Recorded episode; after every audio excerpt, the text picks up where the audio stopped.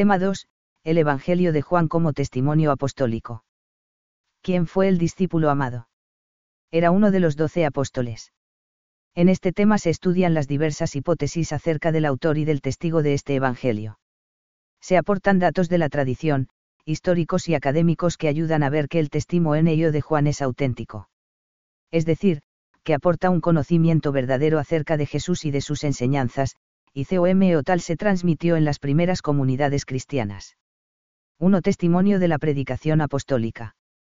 A la hora de establecer cuáles eran las auténticas, memorias de los apóstoles, que, como informa San Justino, eran leídas en las celebraciones litúrgicas, la Iglesia reconoce cuatro evangelios.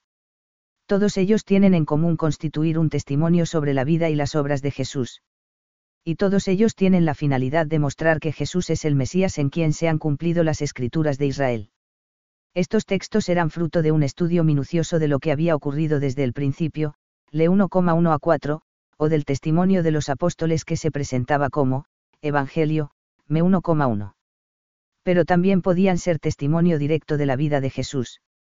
Este es el caso del cuarto Evangelio, que es un testimonio que garantiza la tradición recibida desde el principio por quienes habían sido testigos de su vida, 20,30 a 31, 21,24. Como los sinópticos, el conjunto del testimonio del Evangelio de Juan, que incluye palabras y milagros, señales, de Jesús, pertenece a la predicación inicial, e de los apóstoles. Una síntesis de esta se recoge por ejemplo en HCH 10,37 a 43. Se trata de un discurso de Pedro, que contiene los elementos fundamentales del querigma y que encuentra perfecto paralelismo en el Evangelio de Juan. A grandes rasgos, los elementos comunes son los siguientes, a. Jesús es ungido como Mesías en el bautismo de Juan. HCH 10,3738a. Vosotros sabéis lo ocurrido por toda Judea, comenzando por Galilea, después del bautismo que predicó Juan, como a Jesús de Nazaret le ungió Dios con el Espíritu Santo y poder. Y en 1,3134, yo no le conocía, pero he venido a bautizar en agua para que él sea manifestado a Israel.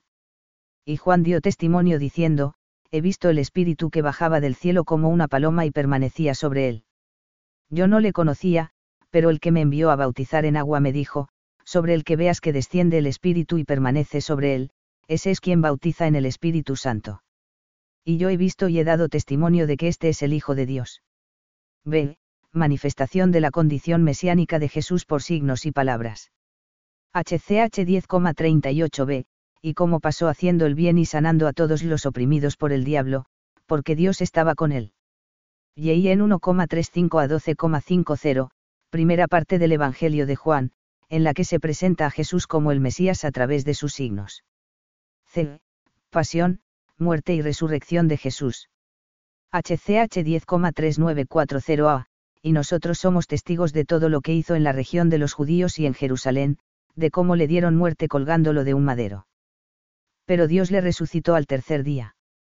Y en 13,1 a 20,10, segunda parte del Evangelio de Juan, Pasión, muerte y resurrección de Jesús.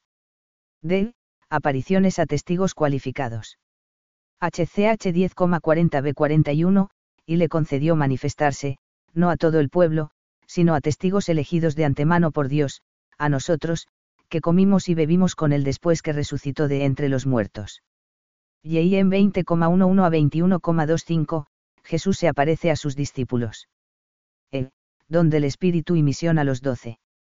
HCH 10,42 a 43, y nos mandó predicar al pueblo y atestiguar que a Él es a quien Dios ha constituido juez de vivos y muertos acerca de él testimonian todos los profetas que todo el que cree en él recibe por su nombre el perdón de los pecados. Y en 20,19 a 23, Jesús se aparece a los discípulos reunidos en un lugar cerrado y expira sobre ellos su espíritu y les confiere el poder de perdonar los pecados. Por otra parte, el cuarto Evangelio reúne las condiciones de un testimonio apostólico, tal como se define en HCH 1,8, recibiréis la fuerza del Espíritu Santo, que descenderá sobre vosotros, y seréis mis testigos en Jerusalén, en toda Judea y Samaria, y hasta los confines de la tierra. El autor del Evangelio se presenta como testigo de los acontecimientos de la pasión, 19,35, y resurrección, 20,3 a 10, y está entre los discípulos que vieron al resucitado y recibieron de él su espíritu, 20,19 a 23. De hecho, lo que destaca del cuarto Evangelio es que se trata de un testimonio del Espíritu. Como dice Jesús en el llamado, discurso del adiós, de la última cena, será el Espíritu quien les recordará lo que Jesús les dijo, 14,26. En este sentido, Juan no quiere transmitir su experiencia personal sino la fe de la primera comunidad apostólica. Es, por ello, el Evangelio, según, San Juan, porque es testimonio del único Evangelio de Jesucristo en la versión de este apóstol. Ahora bien, tiene la peculiaridad de que su autor se presenta como el discípulo amado de Jesús. 2. El discípulo amado en el origen del testimonio. Como se verá, el Evangelio tal como nos ha llegado a nosotros no se escribió de un tirón, sino que es seguramente fruto de un proceso laborioso. No obstante, el propio Evangelio se remite a un discípulo como fuente del texto escrito que conservamos. En 21,24 se dice, este es el discípulo que da testimonio de estas cosas y las ha escrito, y sabemos que su testimonio es verdadero. El, discípulo, es el mencionado poco antes en 21,20, aquel discípulo que Jesús amaba, el que en la cena se había recostado en su pecho y le había preguntado, Señor, ¿quién es el que te va a entregar? CF 13,23, estaba recostado en el pecho de Jesús uno de los discípulos, el que Jesús amaba. De este discípulo también se nos dice que se extendió el rumor de, que no moriría, 21,23. Ese discípulo es mencionado a sí mismo al pie de la cruz, Jesús, viendo a su madre y al discípulo a quien amaba. 19,26. Con él parece que se debe identificar el evangelista, el que fue testigo de su muerte y proclamó, el que lo vio da testimonio, y su testimonio es verdadero, 19,35. Este discípulo también va con Pedro a ver el sepulcro vacío, 20,2 a 3. Era, por tanto, uno de los más cercanos, uno de los siete que son enumerados al comienzo de la escena de la pesca milagrosa, Simón Pedro y Tomás el llamado Dídimo, Natanael que era de Caná de Galilea, los hijos de Zebedeo y otros dos de sus discípulos, 21,1, ya que se halla entre ellos cuando se les aparece el Señor resucitado en las orillas del lago, aquel discípulo a quien amaba Jesús le dijo a Pedro. 21,7 ss. Por su carácter anónimo, a menudo se le ha considerado como uno de los discípulos del Bautista que al comienzo del Evangelio siguen a Jesús, al día siguiente estaban allí de nuevo Juan y dos de sus discípulos. 1,35, y se quedan con Jesús aquel día, 1,37 a 40. También se le ha identificado con el discípulo que introduce a Pedro en casa del sumo sacerdote durante la pasión de Jesús, Simón Pedro y otro discípulo seguían a Jesús. Este otro discípulo era conocido del sumo sacerdote y entró con Jesús en el atrio del sumo sacerdote, 18,15. De lo visto se deduce que en el origen del Evangelio está el testimonio de lo que ha visto un discípulo amado por Jesús. Además, si nos atenemos a los datos que nos ofrece el Evangelio, podemos también decir que su autor era alguien que conocía la Palestina del siglo I y estaba familiarizado con las tradiciones, costumbres y fiestas de Israel. 3. Identificación del discípulo amado. La identificación de este discípulo que dio testimonio y que era a la vez el predilecto de Jesús es por un lado sencilla y por otro lado muy compleja. Sencilla, si nos atenemos a los datos de la tradición desde San Ireneo, que dice que el discípulo amado era Juan Apóstol, el hijo de Zebedeo. Compleja, si se anafizan los escasos datos que tenemos sobre la autoría del Evangelio desde que se compuso hasta los tiempos del obispo de León. De hecho, los resultados propuestos por distintos estudiosos a partir de las mismas fuentes son muy diversos. Todo ello indica que nos movemos en el terreno de las hipótesis. El testimonio explícito más antiguo y más importante es el de San Ireneo, obispo de León, nacido hacia el año 130 en Esmirna, Asia Menor. Identifica al discípulo amado con Juan, el hijo del Cebedeo. Dice textualmente, Juan, el discípulo del Señor, el mismo que reposó en su pecho, ha publicado el Evangelio durante su estancia en Efeso, Aduersus Aereses 3,1,1. Su testimonio tendría especial peso porque Ireneo conoció a San Policarpo y éste habría conocido a Juan, según Tertuliano y San Jerónimo, San Policarpo había sido constituido obispo de Esmirna por el mismo San Juan. Con anterioridad a estos testimonios, solo existen otras referencias indirectas, que son difíciles de interpretar.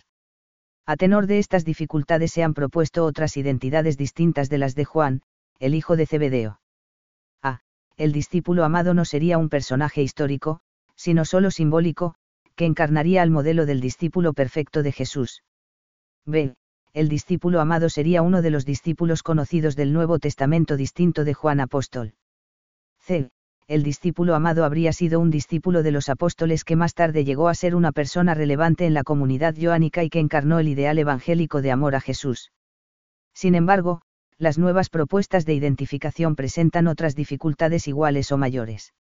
No hay en definitiva una solución clara. Benedicto XVI, por ejemplo, sugiere que, en Efeso hubo una especie de escuela joánica, que hacía remontar su origen al discípulo predilecto de Jesús, y en la cual había, además, un presbítero Juan, que era la autoridad decisiva. Podemos atribuir al presbítero Juan una función esencial en la redacción definitiva del texto evangélico, durante la cual él se consideró indudablemente siempre como administrador de la tradición recibida del hijo de Zebedeo, J. Ratzinger barra Benedicto XVI, Jesús de Nazaret, y, pp 269270. En conclusión, no hay objeciones concluyentes para negar que el discípulo amado sea un personaje histórico, al que se remite el testimonio del Evangelio. La tradición más antigua identifica a este discípulo con Juan Apóstol y no hay entre los padres otro personaje al que se le atribuya el cuarto Evangelio. Sin duda, en el mismo Evangelio y en los sinópticos hay datos que parecen difíciles de conciliar con esta identificación, aunque no la contradicen. Por otra parte, las otras identidades del discípulo amado que se han propuesto presentan problemas insolubles y no resultan más clarificadoras que la tradicional. 4. Lugar y tiempo de composición. Tratar de establecer los datos sobre lugar y fecha de composición tiene la finalidad de situar el Evangelio en unas coordenadas espacio-temporales que ayuden a comprender mejor el texto. La tradición antigua de la Iglesia afirma que, después de su papel de líder en la Iglesia de Jerusalén, Juan se trasladó a Efeso, donde vivió hasta su ancianidad en tiempos de Trajano, años 98117. Los conflictos con la sinagoga presentes en el Evangelio, su posible intencionalidad antidoceta, la existencia de grupos baptistas en Efeso y los puntos de contacto con el Apocalipsis favorecen que sea este el lugar de composición del Evangelio, aunque no excluyen que alguna de sus partes hayan sido redactada en algún otro lugar. Las fechas que se han propuesto sobre la composición del Evangelio van desde antes del año 70 hasta mitad del siglo II. Sin embargo, los papiros con fragmentos del cuarto Evangelio hallados en Egipto sirven para delimitar la fecha antes de la cual debió de ser compuesto. El fragmento más antiguo es el P52 y ha sido datado en la mitad o segunda mitad del siglo II. Para que un libro se difundiera hasta el Alto Egipto y se le reconociese su autoridad hacia el 150, se suele suponer que fue escrito cierto tiempo antes, probablemente a finales del siglo I DC o muy a principios del siglo II. Además, otros rasgos como la posible alusión a la muerte de Pedro, 21,18 a 19, a la caída de Jerusalén, 11,48, o a la expulsión de los cristianos de la sinagoga, 9,22, 12,42, 16,2, que no ocurre hasta después de la guerra judía y probablemente no se consolida hasta la década de los 80, sugieren una fecha posterior al 70, quizá entre comienzos de la década de los 90 y el final de siglo. En conclusión, no parece que haya objeciones serias a mantener que el cuarto Evangelio fue escrito a finales del siglo I. 5. Transmisión del texto. El texto de Juan se ha transmitido con gran fidelidad y es dentro del Nuevo Testamento el que mejor atestiguado está desde el punto de vista textual además de los papiros P52 y P90, que destacan por su antigüedad, son muy importantes el P66, que preserva la mayor parte del Evangelio, y P75, que testimonia parte del Evangelio de Lucas y de Juan. Estos dos últimos son probablemente de principios del 3. Reflejan un texto muy cercano al original, siendo muy pocas las variantes dignas de mención. La excepción es el pasaje de la mujer adúltera, 7,538,11. Falta en los papiros P66 y P75 y en algunos manuscritos en pergamino, entre ellos dos muy importantes, el Sinaítico y Vaticano, siglo IV. Falta asimismo en los padres griegos hasta el siglo XI y en algunas de las versiones antiguas. Para explicar su inclusión se han propuesto diversas hipótesis pero, en cualquier caso, el texto ha sido recibido en la tradición de la Iglesia como parte del testimonio apostólico. Otra variante manuscrita se encuentra en el capítulo 5. La edición Sisto Clementina de la Vulgata recoge, como segunda parte del V3 y constituyendo todo el V4, el siguiente pasaje, que aguardaban el movimiento del agua. Pues un ángel del Señor descendía de vez en cuando a la piscina y movía el agua. El primero que se metiera en la piscina después del movimiento del agua quedaba sano de cualquier enfermedad que tuviese. La neovulgata, en cambio, lo omite, consignándolo solo en nota a pie de página. Tal omisión se funda en que no viene en importantes códices y papiros griegos, ni en muchas versiones antiguas. Una variante que suscitó interés entre algunos padres y escritores eclesiásticos, por ejemplo, Ireneo y Tertuliano, fue la lectura en singular de 1,13, que no ha nacido de la sangre, ni de la voluntad de la carne, ni del querer del hombre, sino de Dios, en lugar de, que no han nacido. Es posible que esta lectura se introdujera para subrayar el carácter virginal del nacimiento de Jesús, quizá por influjo del singular ayetou, su, que precede inmediatamente en 1,12. En cualquier caso, los principales manuscritos apoyan la lectura plural. 6. Recepción del cuarto Evangelio. Prueba de la autoridad que desde muy pronto tuvo el cuarto Evangelio es la pronta aceptación como libro normativo y su rápida difusión. San Ignacio de Antioquía, muerto hacia el 110, y San Policarpo, muerto hacia el 150, aunque no citan literalmente el Evangelio parece que lo conocieron. También parece conocer el cuarto Evangelio Arístides de Atenas, muerto hacia el 130. Taciano, discípulo de Justino, lo utiliza para el Diatesaron hacia el 170 situándolo con los tres sinópticos y, a finales del siglo II, Teófilo de Antioquía apoya su teoría sobre el Logos con el cuarto Evangelio citando expresamente a Juan. Igualmente, un códice en papiro de principios del 3, el P75, que contiene el comienzo del Evangelio de Juan inmediatamente después del final del Evangelio de Lucas, confirma su transmisión con los otros Evangelios. San Ireneo de León, Eidi Viger 3,1,1, en 180 establece por primera vez que los Evangelios canónicos son los cuatro que tenemos y solamente cuatro, frente a otros escritos de carácter evangélico que ya circulaban también por las iglesias y que hoy llamamos, evangelios apócrifos. Estos, o bien contenían doctrinas discordantes con la tradición recibida de forma viva, o no gozaban de originalidad apostólica. Desde comienzos del siglo III el cuarto Evangelio es ya universalmente aceptado como uno de los cuatro canónicos. Las controversias trinitarias y cristológicas de los primeros concilios, en los que jugó un papel esencial la condición humana y divina de Cristo, se centraron en gran medida en la interpretación de textos joánicos relevantes. Tertuliano, K 150 a 220, que rebatió a Marción, adversus Marción Elm, y a Valentín, adversus Valentinianos, se sirvió sobre todo del Evangelio de Juan en el adversus Praxeam para desbaratar la doctrina monarquianista de Praxeas, que había malinterpretado algunos pasajes de Juan identificando el verbo con el Padre. En el siglo IV IV será utilizado ampliamente en la controversia con Arrio.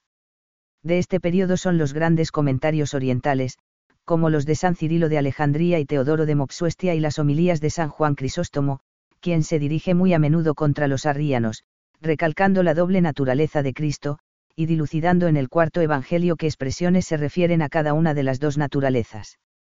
Por otra parte, en Occidente sobresalen los tratados sobre San Juan de San Agustín, 354 a 430, una obra de carácter preferentemente pastoral, que ha tenido una enorme influencia hasta hoy día.